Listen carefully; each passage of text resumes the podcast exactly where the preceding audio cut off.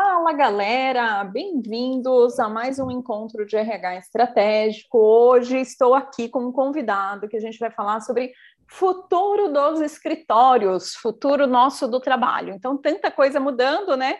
A gente já vendo aí um cheirinho de fim de pandemia no radar. Como será que ficam os escritórios? Como que será esse retorno ao trabalho? O que, que as empresas têm pensado sobre isso? E o que, que temos de soluções, né? De inovações para ajudar nesse processo todo.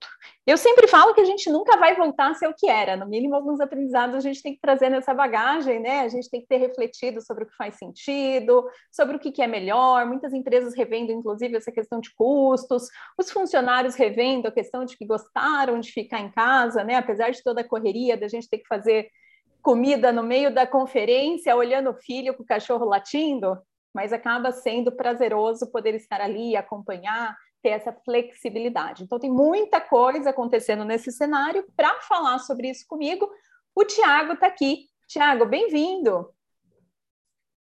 Oi, Lilian, tudo bom? É, muito prazer. É, muito obrigado pelo convite e tenho certeza que a gente vai ter um, um bate-papo aqui bem produtivo aqui, até porque é um assunto muito atual e, e todo mundo tem alguma opinião para falar e experiência sobre o assunto, né?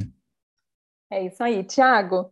É, aqui a gente recebe muitos profissionais que são da área de gente gestão, que vêm da área de recursos humanos, e essa não é a sua praia diretamente, né? Você vem do business. E queria para você contar um pouquinho aí sobre a sua trajetória. A gente estava aqui batendo um papo antes, o Thiago tem muita coisa para contar. Eu queria que você contasse para gente a sua experiência. Quer dizer que você foi para o Japão e trabalhou lá? Como que foi isso? Foi, exatamente. É, eu, em 2018, é, eu e minha, minha esposa, a gente tinha um, a intenção de, de ter uma experiência internacional, né? Nós dois trabalhávamos na mesma companhia e, obviamente, em áreas distintas, mas a gente tinha essa vontade. Então, eu, eu e ela trabalhávamos né, para isso. E acabou que ela teve essa oportunidade, ela recebeu uma oferta para ficar dois anos lá. Eu pedi licença do meu trabalho e fui, né, com um mar de oportunidades na minha frente. Mas, obviamente, que você chegar num país diferente, principalmente na Ásia, com uma cultura completamente diferente como a do Japão, é, não foi fácil, né? Essa adaptação cultural é muito complicada. Mas eu dei sorte de conhecer pessoas boas, então fiz um networking é, muito bom lá, né? Até com brasileiros e estrangeiros de, de maneira geral, e acabei entrando na Color Crew, que é uma empresa que eu considero disruptiva, né? Principalmente considerando é, o conservadorismo é, do mercado asiático e do Japão né? É uma empresa que ela não tem hierarquia, é uma empresa que é, tem pessoas do, do, mundo inteiro trabalhando, né? O que não é normal no Japão. No Japão você vai ver empresas é, é, normalmente as pessoas que trabalham lá são japoneses, homens japoneses, mulheres são um número muito menor, né? O que é impressionante quando você vive lá. Mas eu entrei lá numa oportunidade muito interessante, que era a internacionalização da, da, companhia, né? A empresa tinha esse intuito de entrar no Ocidente, né? Eles tinham, obviamente, operações na Ásia, né? Eles eram, faziam parte do grupo Toyota, mas fizeram um spin-off um pouco depois de eu entrar na companhia. E hoje é uma empresa independente e a gente é, trabalhou lá nesse projeto, eu e o Daniel, que ele fundou a, a subsidiária aqui no Brasil, que é a Coloco Brasil, e a gente está trabalhando aqui no Brasil desde janeiro de 2020, né? Eu, na verdade, cheguei aqui um pouco depois, eu cheguei em janeiro desse ano aqui no Brasil. Mas o projeto era inicialmente entrar nos Estados Unidos, mas a gente puxou a sardinha para o nosso lado, porque, obviamente, porque a gente conhece muito mais do mercado, e assim, o mercado é, americano, é, se aqui é competitivo, você imagina se entrar no mercado de tecnologia norte-americano. E a gente entrou aqui no Brasil com grandes desafios e a gente enfrentou aí uma pandemia logo no começo, né? Que afetou muito da, da do nosso planejamento inicial, porque a gente pensava em muitas, é, é, muitos eventos presenciais, né?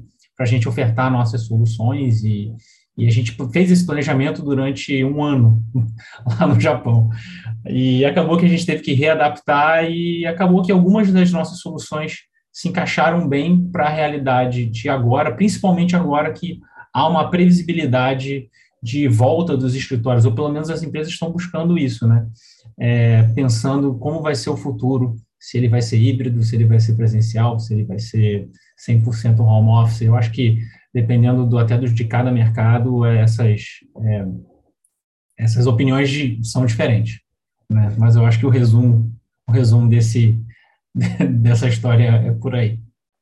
Ah, mas a gente não quer ficar só no resumo, não, Tiago. Quero saber o seguinte: quais foram os principais pontos que você enxergou de diferença dessa relação, dessa cultura do povo uhum. japonês do brasileiro, quando você foi trabalhar lá? Porque muita coisa é ah. é diferente, né? A gente tem uma relação Sim. diferente com o trabalho, a gente enxerga o trabalho de forma diferente.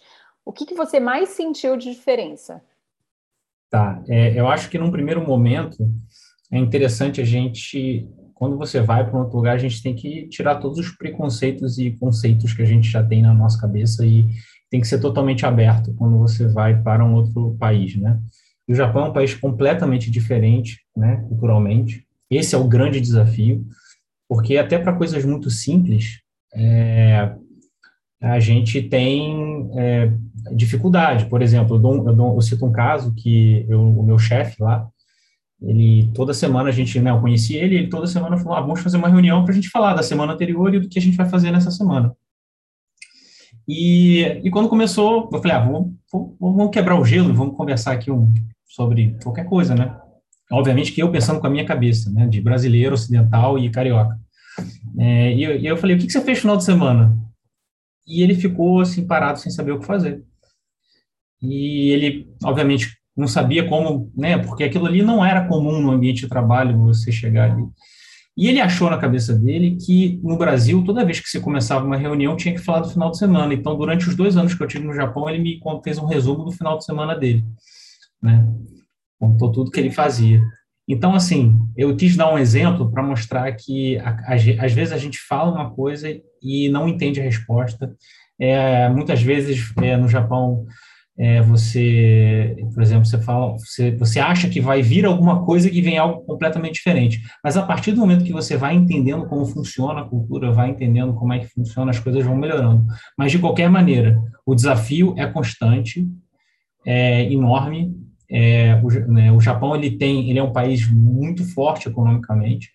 Então, assim, entender que como funciona outras culturas, porque eles são né, um pouco fechados, é, é um desafio gigantesco. E, e, esse é o grande papel é, da, da né, dos estrangeiros lá. E graças a Deus a gente está. Eu trabalho numa empresa que não é esse padrão. Eles tinham essa cabeça aberta, porque tanto que a minha experiência, a experiência da minha mulher que estava expatriada numa multinacional, foi completamente diferente. Então, assim, os desafios não acabaram até hoje, porque eu tenho que falar com eles é, de noite todo dia. Então, os desafios existem e, e e, ou seja, quando a gente quer fazer alguma mudança, né, toda essa hierarquia, é, que por mais que não tenha formalmente dentro da companhia, isso existe é, é, ali no, no, no, dia a dia, né? Porque existe um conceito e você tem que seguir esse conceito. Mas, assim, a gente sabe é, pensar fora da caixa. Eu acho que isso é uma característica nossa muito forte. Né? O japonês ele é muito organizado, ele é muito concentrado. Então, os processos lá realmente é impressionante como nada falha. O problema é que quando tem qualquer desvio, nós temos uma capacidade de pensar em algo diferente, pensar numa nova solução, que muitas vezes eu percebi que isso eles têm a dificuldade. Porque eles têm uma cultura muito organizada, muito pensadinha. E a gente não, a gente vive na bagunça, né? Essa é é a verdade essa bagunça no fim nos traz algum privilégio, né, Tiago? Bom, exatamente, esse, exatamente. E esse é um ponto importante da gente falar, que a gente está falando dessa forma como a gente trabalha, porque esse é um dos aspectos que, por mais que a gente tenha mudanças físicas ocorrendo, acontecendo nos ambientes de trabalho, a gente vai passar por um grande processo também de mudança cultural. Então, é, é, já existem vários estudos sobre essa questão de mudança de cultura. Não adianta uma empresa ela migrar de local. Então, antes a gente estava, por exemplo, todo mundo lá no escritório, todo mundo na mesma unidade, e de repente essas pessoas estão trabalhando de forma distribuída, essas pessoas estão trabalhando de forma híbrida, alguns dias da semana em casa, alguns dias da semana no escritório, algumas pessoas que não vão voltar para o escritório e por aí vai, né? Uhum. É, e a, a cultura da empresa faz parte mudar, se adaptar durante todo esse processo. Não adianta a gente tocar as coisas da mesma forma. Então, assim, a gente vê por todas as tendências e estudos que a gente vai passar por essa grande mudança de cultura. Então, esse é um dos pontos já que a gente traz aqui para esse tema, né, quando a gente fala do futuro dos escritórios, porque não é só fazer mudança física. Eu não tirei uma cadeira do lugar, ou eu não trouxe um aplicativo, eu não trouxe um software novo, eu não coloquei ali uma divisória, eu não coloquei uma interdição de uma baia, mas sim, eu preciso pensar como que as pessoas vão se relacionar como que as pessoas vão se engajar de fato com o que a gente está construindo se elas não estão todas juntas? Como que as pessoas vão sentir que elas pertencem a esse ambiente? Como que esses líderes vão ter o seu papel junto a essas equipes distribuídas? Então, são vários fatores que a gente precisa pensar. E também pensar nos fatores dessa organização, né? De como que eu faço para que isso aconteça bem e não seja mais um problema para a minha equipe. Para que eu não traga mais um problema para o gestor, que é saber quem vem para o escritório hoje? Aonde que está meu povo, né? Eles estão sentados onde? Onde que esse pessoal vai ficar hoje? Será que tem lugar disponível? Será que tem vaga sobrando? Será que não tem? E daí também, o, Tiago, queria que você falasse um pouquinho de solução para isso, porque vocês têm uma solução que fala diretamente com isso. Até você citou um nome que eu gostei bastante, que, que no Japão trata-se isso como um concierge digital. Né? Então você já tinha uma solução antes da pandemia que servia exatamente para isso. E como que foi esse desenvolvimento e como tem sido essa aceitação aqui, para esse momento? Tá. É, eu acho que, que isso é a questão da, da adaptação, né? Por mais que a empresa já tinham soluções pré-pandemia, muitas delas foram adaptadas para a realidade de mercado, né? E todo mundo teve que correr para buscar soluções, para buscar é, novos softwares e tudo mais. E o, o, modo como a gente trabalha, como todo mundo trabalha, mudou. Isso aí é inevitavelmente para setores que nunca imaginavam que iriam mudar. A gente tem uma solução que se chama Mamoru Bis, né? Que é um, é, no Japão ela é chamada de concierge digital. É exatamente o seguinte, né? Você tem uma solução que é para gerir um escritório e tem uma tecnologia por trás dela que são os QR Codes. Que hoje em dia a gente utiliza o QR Code para milhões, ele tem uma, uma gama de possibilidades enorme. Mas como a gente adaptou essa, o, o, essa ferramenta para a no, nova realidade? Ela antes era uma ferramenta mais focada em, dentro de algumas companhias no Japão, que eram mais disruptivas, de fazer com que você trabalhasse num ambiente aberto e cada dia você sentasse num lugar diferente. Então, você tinha um, um, uma ferramenta, essa ferramenta você consegue olhar o mapa de assentos do escritório e você reserva um assento e vai sentar lá, e é exatamente para que você interagisse com pessoas diferentes, né? Até porque, assim, lá no Japão, essa questão dessa interação social é completamente diferente do Ocidente. Se a gente for falar do Brasil, então, no Brasil o mais complicado é isso. Você não você vai sentar com um amigo seu lá, não vai trabalhar e tudo mais. Mas no Japão ele inicialmente fez isso, exatamente para que as pessoas tivessem um contato, né? Com, com todo mundo. Mas como ela hoje funciona? Hoje as empresas estão buscando ir para o escritório, né? ou estão se planejando para voltar ao escritório. Não todas, mas muitas empresas estão buscando. A gente tem uma solução Muitas, ela é né, feita... Thiago? E até assim, porque quando a gente olha isso que você trouxe da questão cultural, nós aqui, os latinos principalmente, nós somos totalmente relacionais, nós somos sociais, nós gostamos de estar em contato com as pessoas. Então tem muita gente, inclusive a gente ouve isso, né? Ah, é, o trabalho em si, tudo que eu faço dá para continuar sendo remoto, mas faz falta aquele cafezinho, faz falta estar ali perto do meu time, olhar no Ai. olho, saber como que as pessoas estão, ter esse contato do dia a dia. Eu até brinco, né? Que às vezes o que a gente quer não é só trabalhar, a gente quer dar abraço e jogar a conversa fora. E para isso tem que ser presencialmente. E isso tudo faz parte desse nosso processo social é, que traz o engajamento, que traz o pertencimento, que faz com que as pessoas também tenham esse senso de time, senso de equipe, que eu queira ter mais colaboração, ajudar o colega. Então, queira ou não queira, mesmo que seja sem a necessidade real do trabalho, em alguns momentos a gente precisa estar ali no escritório para esses momentos mais sociais, né? É, e, e, eu acho que a gente pode até ir um pouco além, né? Eu acho que, assim, às vezes a gente, dependendo da sua faixa etária, dos níveis de senioridade que você tem na sua profissão, tem muita gente que falou, não, eu trabalho perfeitamente dentro de casa. Mas você imagina alguém que está entrando no mercado de trabalho.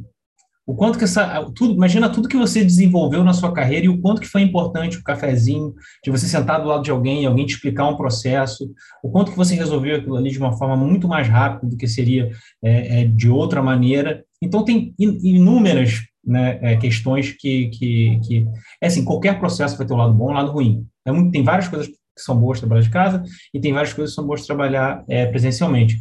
Mas por isso que o que parece e o que a gente vem entendendo com as empresas que a gente conversa é que o trabalho híbrido tende a ser uma, uma tendência. Porque as, antigamente as pessoas não trabalhavam de casa. Hoje em dia todo mundo aprendeu a trabalhar de casa. Só que tem esse, exatamente o que você falou, pontos que são positivos de, de presencialmente, cafezinho, o bate-papo, né? Porque, na verdade, você vai ver que muitas vezes o desenvolvimento de carreira ele está muito atrelado com o networking. Não necessariamente você ser um técnico incrível em algum processo. Se você não conhecer as pessoas, você não vai ter oportunidade, as pessoas não vão te ver, as pessoas não vão te chamar para um projeto, né? Existem milhões de... de a própria de, visibilidade de... mesmo, né? Aquela questão, quem não é vista não é lembrado. Tem, tem muita gente que tem falado isso. Nossa, parece que eu não sou chamado para as coisas, eu não estou sendo vista aqui na empresa, eu preciso dar Exato. caras, eu preciso aparecer. Exatamente. E, e, e é até interessante, a nossa ferramenta, ela tem uma possibilidade de você fazer essa reserva de assentos de forma antecipada e tem uma função em que você pode reservar assentos para um grupo de pessoas. Então, imagine que você é um líder de uma equipe e você quer que a sua equipe vá para o escritório amanhã, você não precisa que cada um faça reserva. Você fala, gente, eu vou reservar para todo mundo amanhã para a gente fazer esse trabalho junto, para a gente almoçar junto, para a gente né, sair um pouco dessa, dessa, dessa rotina. Eu até falo assim, eu estava trabalhando de casa no Japão de comecei a trabalhar em fevereiro, né, do ano passado, e eu voltei para o Brasil em janeiro, né. Eu, não, eu, lá, obviamente, que a situação é completamente diferente daqui, mas eu fui no escritório algumas vezes nesse período. Às vezes que eu fui para o escritório, eu fiquei extremamente feliz com a interação que eu tive, de ter ir almoçar na rua, de quebrar aquela, aquela rotina de casa, né? Então, assim, as soluções existem, a gente tem uma solução super interessante e ela tem um foco que é ter a experiência do usuário mais simples possível. E as soluções japonesas são assim. Ela tem o foco de você pegar a ferramenta e, e ser muito simples. Lá no Japão tem até um ditado que é o seguinte: quando você vai comprar um, um ditado não, é, um, é algo que você vai ver se você for lá algum dia. Não sei se você já foi. Quando você vai abrir uma, um, um pacote de biscoito, se você não conseguiu abrir é porque você abriu errado. Ele tem que ser simples. Tudo no Japão ele tem que ser simples para o usuário. Então a nossa ferramenta ela tem essa filosofia. Você entra num portal, seleciona o dia, vê qual é o assento que você quer sentar e clica. Você quer arrumar um grupo de pessoas para ir com você, você vai, seleciona e as pessoas recebem uma notificação e sabe que está reservado para aquele dia. E como é que você faz para ter esse controle? Você, obviamente, tem uma parte de administração que você vai gerir todas essas informações, né? mas, ao mesmo tempo, é, você, quando chega no escritório, como eu falei, são QR Codes, você pega o seu celular e lê o QR Code e fez o seu check-in. E na hora de ir embora, você faz o seu checkout no seu, no seu, no seu celular e aquilo ali vai ficar disponível já para reserva. Ou seja, é muito fácil de usar e tem tudo a ver com o momento que a gente está passando. Né? E, obviamente, o concierge digital é que, em vez de você, às vezes, ter uma pessoa ali para ordenar a planilha, para organizar tudo, esse trabalho é diluído para todo mundo de um jeito bem simples, bem fácil e todo mundo fica feliz no final das contas. E para o gestor, você vai ter todo esse, esse, esse relatório com os números, o percentual de ocupação. Então, você pode até reorganizar o escritório, você pode perceber que muita gente não senta num, numa região e você pode reorganizar para que o seu escritório fique mais eficiente. Ou seja, trabalhar melhor a colaboração, trabalhar melhor a formação de grupos, tem várias coisas ali que dá para a gente pensar em como que a gente conseguiria trabalhar utilizando esse tipo de solução. Uma, uma coisa que você falou que para mim é, faz todo sentido, e a gente fala muito disso quando a gente fala de RH estratégico, é a questão do facilitar, né? E, uhum. quando a gente olha a posição do gestor, quando a gente olha a posição do líder, eu falo que dentro das organizações são as posições mais achatadas ali, né? Dentro da zona de estresse, porque eles recebem pressão de cima dos clientes, dos fornecedores, da equipe, ficam no meio desse caminho, tendo que fazer gestão da área, de resultado, de time, de pessoas, das necessidades individuais, ou seja, analisando tudo isso ao mesmo tempo. E muitas vezes, quando vem mudança, quando vem ali grandes transformações, não facilitam a vida desse gestor, acabam é trazendo mais um peso, né? Então, ah, a partir de agora você tem mais um trabalho. Eu vou te dar aqui uma planilha e você vai ter que cuidar nessa planilha aonde seus funcionários vão sentar, que dia que eles vêm, quando eles não vêm, é, quantas horas cada um trabalha, o que cada um está fazendo. Então, a gente acaba colocando um controle excessivo e dando muito mais trabalho e burocracia para o gestor, muitas vezes, do que facilitando a vida dele.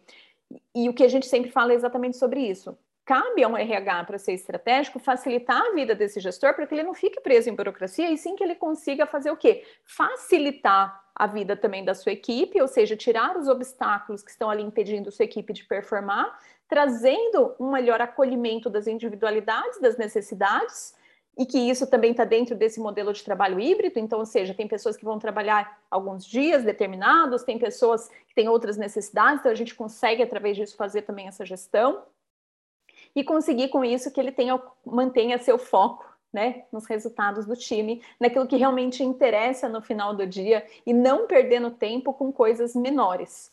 Então, essa visão de facilitar essa, essa estrutura toda é muito interessante. Por quê? Porque quando a gente fala hoje de retorno do trabalho, tem muita empresa falando de, ah, o gestor vai ter que controlar, então, essas cadeiras, essas posições, vai ter que fazer interface com facilities, vai ter que fazer interface com alguém ali da gestão. O gestor vai ter que, junto com a área de saúde segurança do trabalho, acompanhar quem tomou vacina, quem não tomou vacina, quem está de máscara, quem está sem máscara, quem senta perto de quem, quem tem algum sintoma. Pera, gente, a gente precisa entender que hoje a gente tem essa transformação digital toda acontecendo exatamente para facilitar a vida, exatamente para trazer soluções que tirem esse excesso de trabalho, principalmente de coisas repetitivas e que podem ser feitas de uma forma muito mais automatizada do que o gestor fazendo planilha. Eu falo que aonde tem uma planilha tem uma chance de melhoria, né? O Excel que não nos ouça, porque ele é muito útil, né? Mas aonde é. tem uma planilha ali, tem algo que a gente pode melhorar. Então, ó, o pessoal que está ouvindo a gente já pensa nisso. Você está pensando em retorno ao trabalho, vou pensando em ficar trocando mensagenzinha no WhatsApp, que a gente recebe duas mil mensagens no WhatsApp todo dia.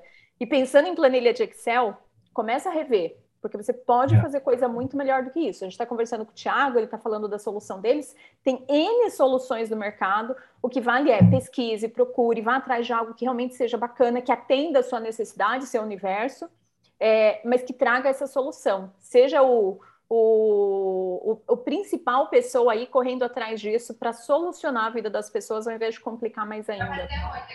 É, porque muita gente, é, eu acho que vai pensar, aí é mais um, mais um sistema que eu tenho que imputar informação, é mais. Só que aí que tá, tem que entender qual é o benefício que está por ali. E na hora que você utiliza a ferramenta, por isso que é, você começa a ver o benefício que faz, você fala assim, putz, eu não vou ter que usar aquela planilha, né? Ele gera a planilha para mim. É, eu não vou ter que usar ah, tem que combinar o horário, não sei o quê. Não, você vai que, obviamente, você a, a ferramenta é feita para facilitar a vida. As ferramentas são feitas para facilitar a vida. O Excel, ele não foi feito para tudo, mas as pessoas acabam utilizando para tudo, né? A gente até tem uma solução de, de, de gestão de, de, de, metas, né, que é na metodologia de, de OKRs, né, metodologia ágil de gestão de metas, que a gente tem uma ferramenta que ela você tocou num ponto muito interessante, que ah, como é que eu vou saber quem está fazendo o quê e tudo mais. A nossa ferramenta é, é o seguinte, ela é uma rede social corporativa, né? E o feed de notícias ali, né, na verdade, eles são exatamente assim, você tem um objetivo e tem os resultados que você pretende atingir. Toda vez que você tem uma conquista, toda vez que você tem um progresso em algo, uma atividade que você queira compartilhar, você utiliza essa ferramenta para compartilhar. Então, você sabe que todo mundo está fazendo, você tem transparência, obviamente, que são um dos pilares da, da, das metodologias ágeis, mas fica um jeito muito mais fácil de gestão e fica muito mais interessante para todos os colaboradores, porque ele está se expondo dentro da companhia, as pessoas estão vendo o trabalho que você está fazendo, você recebe um feedback instantâneo, um comentário na sua postagem sobre uma conquista que você fez. Não custa nada para o CEO chegar para alguém e falar: Nossa, o trabalho ficou incrível. E para a pessoa, de repente, ele, se num, num modelo tradicional, ele o CEO não quer ver o trabalho dele, o diretor dele, o gerente dele, ia ficar ali guardadinho, né? A, a gente então, assim, precisa assim, a, a, a, gente precisa tirar a primeira barreira, porque assim, toda vez que a gente vai falar de mudança, de transformação, né, isso faz parte do processo de gestão de mudanças, a gente tem o primeiro entrave, que é exatamente o esforço da mudança. É convencer as uhum. pessoas, mostrar o ganho, mostrar o resultado e ter o aprendizado. Por quê? Porque enquanto a gente está nessa curva do aprendizado, as pessoas tendem a resistir a essa mudança. As pessoas Exato. tendem a achar que, nossa, era bem mais fácil no meu Excel, era bem mais fácil mandar mensagem no WhatsApp. Mas não é que seja mais fácil, não é que resolve mais, é que na verdade você estava mais acostumado com isso. Né? Uhum. É a uhum. mesma coisa que você ter um carro na garagem, não saber dirigir e falar assim: ah, eu vou muito mais fácil, aí eu ir a pé, né? Não, pera lá, você tem o carro. Na verdade, é porque você está se acomodando de não querer aprender a dirigir, porque vai levar um esforço inicial para esse aprendizado. Mas depois que você aprender, depois que você estiver bom nisso, você vai falar: nossa, como que eu não dirigia antes com esse carro na garagem? Por que, que eu não saía com ele? Né? Então a gente Exatamente. precisa ter todo um trabalho para não é convencer, mas é para educar as pessoas sobre os ganhos que elas vão ter depois desse processo de mudança, depois que elas aplicarem essas ferramentas, depois que elas trouxerem essas inovações. Porque no primeiro momento as pessoas só veem trabalho e dificuldade. É mais uma coisa para mim. Aí mais alguma coisa que eu tenho que aprender. Só que, quando eu coloco isso na linha do tempo, o quanto isso vai diminuir do meu trabalho lá na frente, porque hoje é mais trabalho, hoje eu tenho que aprender, hoje eu preciso sentar lá e aprender a usar essa ferramenta. Mas daqui uhum. a um mês, o que isso vai me trazer de retorno vai pagar essa minha hora sentada fazendo esse treinamento ou aprendendo a fuçar ali dentro da ferramenta. Então a gente também precisa ter todo esse processo. Não é só implantar a ferramenta nova, então não é só comprar o carro, mas é educar as pessoas sobre as vantagens que elas vão ter de usar esse carro, de usar essas ferramentas e enxergar o quanto isso vai ser produtivo para elas, para a empresa e quanto vai ser legal para as pessoas. Então, também ter essa visão completa, né, do quanto isso facilita a vida do grupo como um todo. Eu acho que tem um ponto que é interessante, o que você falou é fantástico, e eu acrescentaria um ponto. Eu acho que eu cabe muito ao líder, né, os líderes. Para mim, só existe uma liderança que funciona, que é pelo exemplo. Então, se dentro de uma, de uma instituição, isso pode botar uma empresa com três pessoas. Se o líder ali ele não der o exemplo, ou seja, ele quer que implemente uma nova, uma nova ferramenta, uma nova solução, mas se ele não embarcar nesse projeto, as pessoas que vão estar ali com eles também vão sentir que não precisa ser embarcado, que não vão ver o benefício por trás daquilo ali. Isso é simplesmente jogado no colo. Né? É igual quando você estabelece uma meta. Se você cascatear a meta, as pessoas não vão sentir parte daquela meta. Elas precisam participar da elaboração da meta, elas precisam participar do projeto, porque elas que vão colocar a mão na massa. Então, se o líder não der o exemplo, não mostrar que ele está tão dentro quanto qualquer outra pessoa dentro da companhia, não vai para frente. Não adianta. A gente vê isso em, em às vezes uma empresa é, pensa numa ferramenta você apresenta isso para o time, aí, aí chega lá o cara lá em cima, ele não dá o exemplo, ele joga, delega aquilo, o outro cara também não faz. No final das contas, é isso que você falou, não vai para frente. Então, se, se tem que ver o benefício, além de ver o benefício, os líderes sempre têm que dar o exemplo. É igual o pai que fala para o filho que não pode fumar e o cara fuma igual uma chaminé, não dá, né? É isso aí. Bom, a gente já indo aqui para o nosso fechamento, né? É, eu queria falar um pouquinho de percepções minhas. Eu estudo futuro do trabalho desde 2015 e, e, uma coisa que me chamava atenção lá em 2015, quando, gente, quando eu comecei a mergulhar nos estudos, né, principalmente Fórum Econômico Mundial, todas as mudanças que viriam ali para frente, eles traziam sempre alguns dados, algumas informações, como por exemplo, em 2020, a maior parte, ou seja, sempre acima de 50% da população profissional, estariam trabalhando de forma remota ou híbrida, inclusive com pessoas de vários países trabalhando essa interface por conta da tecnologia. E um outro dado que eles traziam, que era a partir de 2025, também mais de 50% da população estaria inserida no que eles chamam de gig economy, né? Ou seja, trabalhando para várias empresas, para vários lugares, PJ, CLT, formas de contrato diferentes, modelos de contrato, é, tipos de trabalho. Então, eu posso ser gestor num outro, num trabalho, especialista no outro. Enfim, muitas mudanças acontecendo. A gente teve, né? 2020, por mais que eles falassem desses estudos, em 2020 as coisas até que estavam calmas e tranquilas. Essa tal pandemia não estava mencionada nesses estudos, porque realmente ninguém previu, né? Foi o tal cisne negro do Taleb acontecendo no meio da sala da gente, uma mudança drástica, caótica, e que a gente não estava fazendo ideia de como que ia lidar com isso. O que a gente viu é que a gente já tinha mais do que preparo para trabalhar de forma remota, de forma híbrida. Muitas empresas que acreditavam que isso não serve para mim tiveram que se adequar de qualquer forma.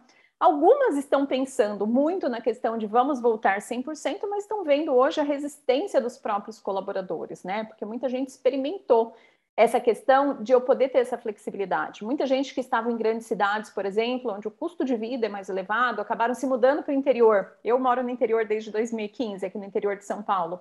É, ganhei muitos vizinhos paulistanos que vieram para cá, né, em busca dessa qualidade de vida, em busca desse custo menor. É, enfim. E muita gente não quer simples e puramente voltar para o escritório, muita gente está revendo. Então, por isso que eu queria trazer aqui esse, esse, esse fechamento. Então, tudo aquilo que a gente viu na, nos estudos e tendências lá de 2015, seja do trabalho remoto ou da gig economy, tudo isso está se juntando agora nesse cenário. Então, cada vez mais a gente vai ter cenários de transformação do ambiente de trabalho. Independente da gente falar aqui de modelo X ou Y, que serve ou não serve, porque eu acho que não tem modelo único, cada empresa vai ter que rever o seu modelo, cada empresa vai ter que pensar o que serve melhor para si, cada empresa vai ter que fazer testes, ouvir os colaboradores, aplicar pesquisas, dar essa voz para que eles também decidam. Mas uma coisa é certa: A gente vai ter mudanças e mudanças e mudanças. Então, a pandemia, na verdade, ela só veio para mostrar para a gente a nossa capacidade de adaptação. A gente consegue se adaptar, a gente consegue mudar, a gente consegue se transformar, e essa velocidade com que tudo isso aconteceu, ela vai ser mantida. Então, cada vez mais a gente vai ver é, cenários globais, onde a gente tem gente trabalhando no mundo inteiro, a gente vai ver cada vez mais essa aceleração, mudanças de modelos de negócio, mudanças na forma de trabalho, e a gente tem que estar com essa mente aberta para que a gente entenda que a mudança hoje faz parte do game, que não adianta a gente ficar se apegando ao que a gente conhece, como a gente até falou aqui das planilhas, né? Achando que porque eu aprendi a fazer um Excel e vou me basear nele para sobreviver o resto da vida, ou que eu sei usar a ferramenta X e ela serve para mim para tudo. Não, a gente precisa entender que a gente precisa testar ferramentas novas, testar abordagens novas, estar tá aberto para mudanças, se a gente quiser realmente prosperar, se a gente quiser não ficar sofrendo, não ficar se estressando à toa e ajudar ainda as pessoas durante todo esse processo de transformação. E é muito para isso que vocês existem, né, Tiago? Para facilitar essa vida claro. toda. É, e, e, você levantou vários pontos muito interessantes e, e, até boa parte da minha carreira foi com análise de risco, né? E quando você vai analisar risco, você olha para dados passados e você assume premissas para o futuro, né? E uma coisa que eu percebi é que muitas empresas que poderiam ser consideradas disruptivas ou que já trabalhavam de forma remota, o sofrimento desse período foi muito menor. Então, por mais que é, a gente não tenha previsibilidade do que vai acontecer, se você não estiver preparado, você vai sofrer mais. Esse é que é o ponto. Não é que você não precisa se programar, não precisa se organizar. Porque o que acontece é que essas pessoas, essas empresas vão sair na frente dos outros. Você, na hora que você achar que tá, entrou na onda, os outros já estão na segunda onda, né? É, fazendo uma analogia até a, a, a, a, pandemia. Mas, de qualquer forma, eu acho que, que é, a gente precisa sempre estar atualizado, precisa sempre entender o que está acontecendo. Quais são, você falou, em 2015 tinha previsão de 2020. Quantas empresas que estavam se preparando para trabalhar de forma remota? Muitas achavam que era besteira. Agora, as outras que já trabalhavam, eu trabalhava numa empresa que mais de 10 anos atrás, eu já trabalhava uma vez por semana de casa. Então, trabalhar de casa para mim não foi nenhum sofrimento. Eu já estava totalmente adaptado àquilo, né? Então, outras, outras pessoas não, outras empresas falaram, não, como é que eu vou controlar, como é que eu vou saber o que estão fazendo, eu não sei o que, que a minha equipe vai estar tá fazendo, sendo que já existiam, já existiam ferramentas, já existiam metodologias, já existiam mil coisas para isso, só que você foi buscar depois, por, por necessidade, e não por oportunidade, e não por planejamento. Então, eu acho que assim, o que eu falei agora com o que você falou, tem um casamento perfeito, né? A gente precisa sempre tentar se adaptar, porque é um seguro, na verdade. No futuro você vai estar protegido. Outras empresas vão voltar e podem perder mercado, né? Exato, e isso vale para as empresas, isso vale para a carreira das pessoas, né? Então, assim, não vamos claro. resistir. A gente também tinha uma situação aqui muito parecida, porque desde 2015 a gente trabalha remotamente, equipe remota, a gente atende clientes remotos, até por já ter uma, uma atuação com clientes globais, a gente já tinha essa realidade, a gente já fazia cursos online, quando chegou a pandemia, a gente mudou muita coisa, né? Então, assim, foi uhum. pouquíssima coisa que a gente teve que alterar, porque 90% da nossa operação já rodava de forma remota. Então, foi simples. A gente já sabia o que fazer, a gente já sabia como que seria aquilo. Claro que tinha toda a incerteza da vida pessoal, né? Aquela questão toda de será que eu posso ir na padaria? Será que eu vou poder comprar coisa no supermercado? E assim vai. Será que a gente vai sobreviver? O que, que vai acontecer disso? Mas aí é um elemento a menos para você se preocupar, porque a sua estratégia, o seu formato de trabalho já está ali planejado. E, e, e, eu gosto muito do que você trouxe dessa questão da análise de riscos. E eu falo que toda vez que a gente vai fazer qualquer tipo de planejamento, a gente precisa olhar para isso. Então, Exato. não é só do negócio, mas a gente também, enquanto RH, olhar para essa questão de fazer análise de risco dentro das estruturas do que a gente tem planejado. A gente precisa olhar qual uhum. é o uhum. risco de eu perder minha mão de obra, qual é o risco de eu não conseguir contratar gente nova, qual é o risco de eu não conseguir fazer retenção, qual é o risco de eu não conseguir desenvolver minha equipe a tempo. Né? Então, tem vários riscos uhum. ali que, se a gente for olhar, é, a gente consegue fazer esse mapeamento, fazer diagnósticos e trazer propostas para a empresa. E esse caso do trabalho híbrido é um deles. E se as pessoas uhum. aqui não quiserem voltar para o escritório, qual que é o risco da gente, da empresa, tomar uma decisão de retorno e as pessoas não quererem voltar para o escritório? O que, que a gente corre de risco com isso? Será que a gente vai perder talentos? Será que a gente perde marca no mercado, nosso employer branding, que a gente trabalhou tanto, vai lá para o buraco? O que, que vai acontecer? E a gente, enquanto RH, precisa saber olhar para isso. Bom, vamos chegando no finalzinho, dava para a gente ficar aqui batendo papo, falando mais 10 mil coisas, né, Tiago? Eu queria agradecer Sim, sua presença, seu tempo, a sua disponibilidade de vir aqui conversar com a gente.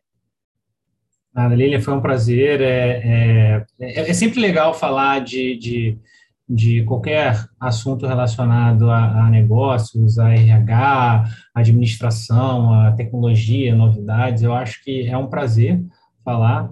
É, eu espero que, se alguém tiver algum interesse em conhecer a Color Crew, a gente tem o nosso site Color Crew Brasil. É só procurar lá que a gente tem algumas soluções bem interessantes. Mas a gente fica aqui à disposição a bater papo sempre que vocês quiserem, que, que vai ser um prazer. E não só eu, outras pessoas da companhia vão ter esse prazer de bater esse papo. Também compartilhar as experiências, né? Porque não só eu morei no Japão, tem outras pessoas que viveram, vivenciaram outras culturas e a gente tem é, um, um acho que um legado aí, né, dessa experiência. Maravilha, Thiago. E no fim, né, tudo é sobre gente. É, não tem como a gente fugir, fugir disso, porque tudo que a gente está falando aqui são sobre pessoas e como que a gente se comporta em frente a todas essas mudanças e transformação. Obrigada a você que está aqui com a gente, que acompanhou o nosso podcast de RH Estratégico. É, se liga nos demais episódios, tem muito conteúdo já aqui pronto, preparado para você dá uma olhada na nossa super seleção de temas. E se tiver algum tema que seja do seu interesse, algum convidado que você acha interessante a gente bater um papo com ele, escreve para gente. Até a próxima!